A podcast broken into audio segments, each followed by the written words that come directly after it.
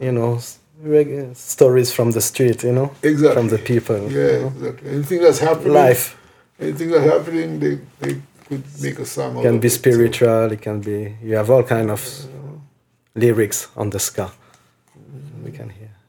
Ska was the grandfather of reggae, you know. So if you notice, reggae has a strong influence on from from the street, you know, from things that are happening, social commentary and stuff like that, reggae. So, but that's coming from the ska too, you know.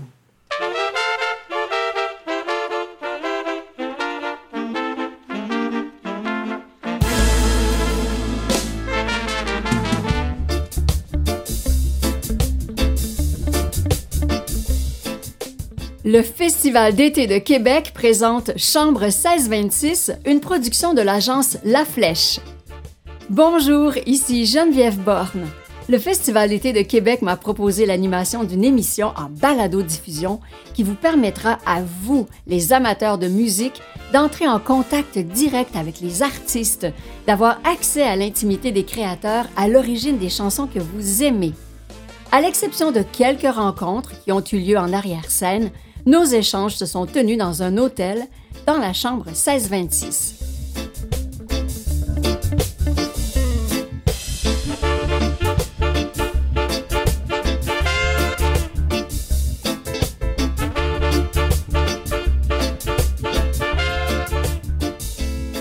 La formation Scatterlights fait partie de ceux qui ont inventé et popularisé la musique ska.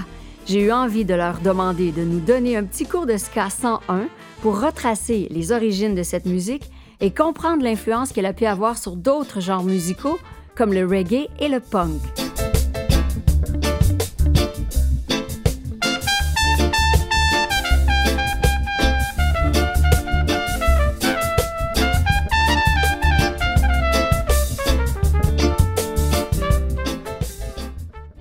Okay, let's do it. Okay. Gentlemen, welcome to room 1626. We want to learn everything about ska music. This is a very important form of music. I would like you to explain to me what the origins of ska music are. Well, first of all, greetings and thank you for having us. It's a pleasure to be here in Quebec. Quebec. Yeah. yeah. Thanks for having us, and you know everything seems to be nicely organized. Anyway, but um, the ska, the origins of ska, weren't as organized as this is. You know, it developed from you know from the roots, from the streets. You know, in Kingston, yeah. Jamaica. Jamaica, Jamaica, yeah, yeah. and um, the musicians who actually like started it were actually like jazz musicians, and then so so you get so because it it it um, became a like a mixture of jazz and mento and other Latin Latin. It has a Latin influence too, because two, two of the main musicians were actually born in Cuba, you know, and then they came to Jamaica when they were young. So, you know, so ska is a mixture of all these things, but there's emphasis on jazz though. There's, a, there's an emphasis, but the groove is different, you know. Yeah, so ska is a groove, but it's also but it's a groove.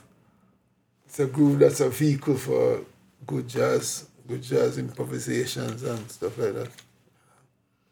What are the uh, most important elements in ska music in terms of uh, instruments and, and sound and Like I said, the groove, which is the bass of the drum, you know, bass, the drum, and the, piano and the guitar. The rhythm section is very, very important. And then the horn section is very important too because that, that's where the that's where you get the jazz influences coming through, you know. But jazz influence that sits on top of the groove, you know, sits in the groove. It's not just jazz, da, da, da, da, da, da. no, it's in the groove I'm going. Yeah. Yeah, it's a very dancey music. It's music to dance to. And that's why we need both uh, both element, the rhythm and the melody. that's it, yeah. Them so rhythm, bass, drum. What are the themes? What are the subjects that you often talk about in ska music? Well, the thing, like I say, it's it's more instrumental, mostly ins- it's more instrumental than vocal, you know. Mm-hmm. So to say, talk about something, well, yeah, the vocals, they, they, they could talk about anything, basically. Anything? They could deal with anything that, You hear love stories Yes. and conflict and yeah, you know s- reg- stories from the street. You know, exactly. from the people. you Yeah, know. exactly. Anything that's happening, Life anything that's happening, they, they could make a song out can be it, so- spiritual. It can be. You have all kind of lyrics on the ska. Mm-hmm. We can hear. Ska was the grandfather of reggae, you know. So if you notice, reggae has a strong influence on from from the street, you know, from things that are happening, social commentary and stuff like that, reggae. So, but that's coming from the ska too, you know. But it's just that the ska is a faster music, you know. So after a while, they wanted to slow it down. They say, oh, for Jamaican music, they love to change a whole lot of stuff. You know, they just change for change sake. And then they get back to where they were before Yeah. and still feel good because they've changed to get back there, you know. don't make much sense sometimes. you know. It was slowed down for reggae It's slowed down for rock steady. and rocksteady Rocksteady first. first and then They reggae. Come, come, back, come back up a little bit for reggae. Yeah. But ska is still like, Okay, because ska can get really fast. yeah, you can get. yeah, Yeah. and so many different ska. Yes. Yeah. But what What I are would the different skas? Oh, first I would like to say I, I'm I'm from France, you know, Uh-huh. so I'm not Jamaican, but I've been adopted Jamaican. adapted. Adopted. But from what I know, being around the Skatalites, and uh, I've been around Jamaican and reggae music and ska music and Rasta. Uh, what I know about the mixture of ska is like a valse, jazz, uh, Cuban music, stuff, yeah. Latin, and then I know the ska was playing more swing before the Skatalite. And then you have the man called Count Ossie, uh, being the Maroons, like people who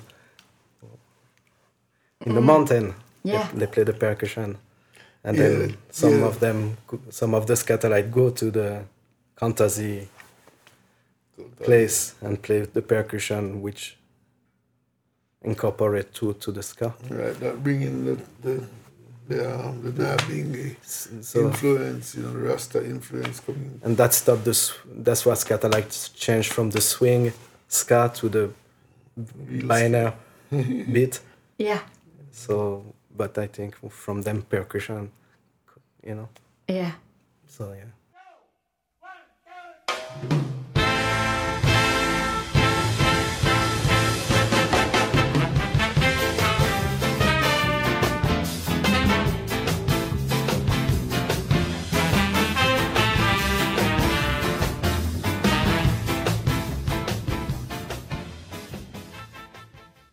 Uh, Tell me, why do you think ska music appealed to punks so much? Maybe the speed, maybe the tempo, the speed, first the of all. speed, I will say. you know, But and yeah, Yeah, maybe tempo. That's yeah, well, I don't know when the punks got it, you know. They In the 70s? Yeah, so Even it was that. maybe already crossed to reggae. to reggae and to England too.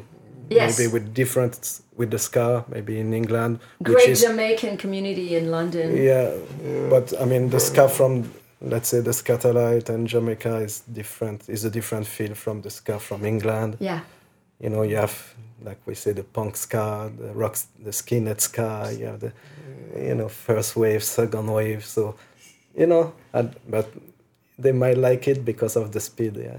speed, speed ups. And maybe the street mentality as well. You said this was born in the street. Yeah, there's certain rawness about it that, you know, appeal to the underground. You know? Yeah. And rebellion. Mm-hmm. Yeah, man, for real. Anywhere is the same, you know. Yeah. People can the music that creates even in England or, you know, back in the days, rebel from the people, in the street. Same thing in Jamaica. Same thing in Africa. Same thing in, you know. So you can feel it. yes. Tell me about the importance of ska music for the people of Jamaica. Ah, well, it's, it's been revived a little bit now. But like I said, Jamaica just loves change, you know. So when they changed from the ska, they were not looking back for a while. They did rock steady, they still weren't looking back at the ska. Uh-uh. Reggae. And Then so it's just now, it was dancer, yeah. Just, you know, over the past year or two or three, they've like regained some interest in ska, you know. And it's, it, it's important for them. I mean, it's, it's, it's been revived, you know, so there is hope. yes, yes. But there are some people who just do not look back, and it's just part of the culture, you know. Yeah. Part of the culture, just don't look. Oh, let's going forward, something else. Okay, something else. You know, and But you can in see the that rush, they in, leave the good scab behind, you know. Mm-hmm. you can see that in enough different culture too. I mean, that's in what happened culture. because old music is like all right. Yeah, yeah. I see young people in France, you know, they, they don't play no more the music that Oh, okay, I used to. the, the, the you know the old people used to play. yeah. But you have seen ska music uh, becoming really popular at some different moments. Like in the 90s, there was lots of bands playing ska music, integrating ska sounds in their music. It's still, it's still a lot of, And ba- still still a lot of today. bands, especially like West Coast, um, West Coast USA. Yes. Yeah, you got a bunch there. Excuse me, I'm sorry. South America. South America, yeah, Mexico, Central America too, you know, yeah. So a lot, there's a lot of interest out there in ska. You know, we play in good places and good crowds and So, it so seems to you, appeal to the heart, Yeah. you know, like, you understand? Seems to appeal to that. The people come out and they be like, you be treated like you're some Michael Jackson or something. you know, I mean, I mean, they individuals will do that, you know. yeah, that's You know, You will have the numbers of people to do that, but people really appreciate the music, you know, and Yeah, this, describe the atmosphere when you when you play live. That's good. What what what do you see in front of you? Well, see people who feel who really feel happy with the music and you know and it it bounces off it bounces off of you, you know bounces off them bounces off you you know and it's they're singing they're singing the instrumentals you Yeah. know Yeah. you don't really get that much in any genre of music, you know. People actually sing. They wait for you to write some lyrics so they can sing along, you know. So they, they sing the horn uh, parts. Uh, Yeah.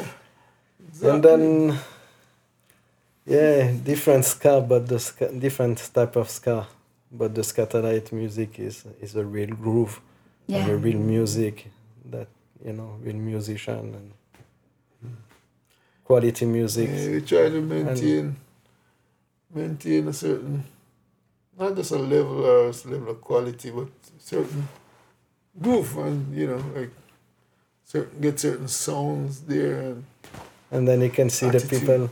Keep the spirit. exactly. You can see joy in the face of the people when we play, when the Skatalite play, and it catch the people because it's a groove, and that groove, no matter what, it gonna catch you.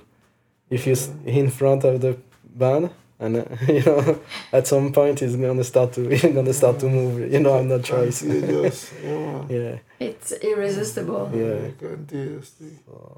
So, well, What's good though is sometimes we get to hear stories from people of what the music did for them, you know. for example, Like people usual usual things like, oh, I was in a big accident or some for some reason they were in the hospital and somebody came some friend of theirs gave them like a CD with Ska, you know. And they tell him, man, from they started listening to that, they started feeling better. I'm like, nah. They said, no, really. And they're honest. They're, I mean, they're serious about it, you know. When music does. Okay, I hear people come and say, "Thank you so much. It's, it's better than therapy." Yeah, you know, never knew them from any, never knew them before. They come, thank you. You don't know what you did for me, and like, yeah. Some people talk about the Skatalite show like an experience. Uh-huh. Some of them come, we just we we don't know. We just hear humble and play music, you know. Yeah. But that's what we get from the people, you know. And and the music does it for you. So it's very satisfying for us, you know. It's very fulfilling. You know what I mean? You feel like you feel like you done something each night, each each time. You know, you feel like, you move something somewhere or something somewhere or something. I don't feel like you made a move. You did a movement A somewhere. good move. somebody. You know.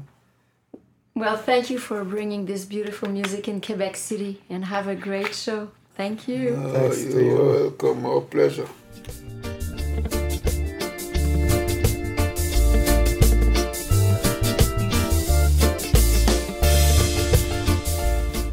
Chambre 1626 est une idée originale de l'agence La Flèche pour le Festival d'été de Québec. N'oubliez pas que vous pouvez télécharger d'autres épisodes de Chambre 1626 en visitant notre compte Facebook, notre page SoundCloud ou en vous abonnant à notre compte iTunes. Vous pourrez ainsi faire durer le festival toute l'année.